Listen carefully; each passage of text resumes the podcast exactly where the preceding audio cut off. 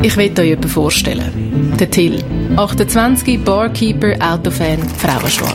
Der kommt mit Sport heim, wenn ihr mich jetzt oben kennenlernen Einer, der Gas gibt. Und das, das ist ihm zum Verhängnis geworden. Sein Sündenregister ist lang, seine Strafakte dick. Das war ein Fall ja gewesen, mit 200 Delikten drin, die man muss untersuchen muss. Keine Grenzen toleriert, keine Grenzen gehabt, kein Limit kennt. Und wenn er sagt, der Himmel ist rot, dann ist der Himmel rot. Und da kannst du ihm zeigen, dass es blau ist. Und er sagt nein. Die hat sehr, sehr, sehr viel zu erzählen. Und er erzählt uns seine Story.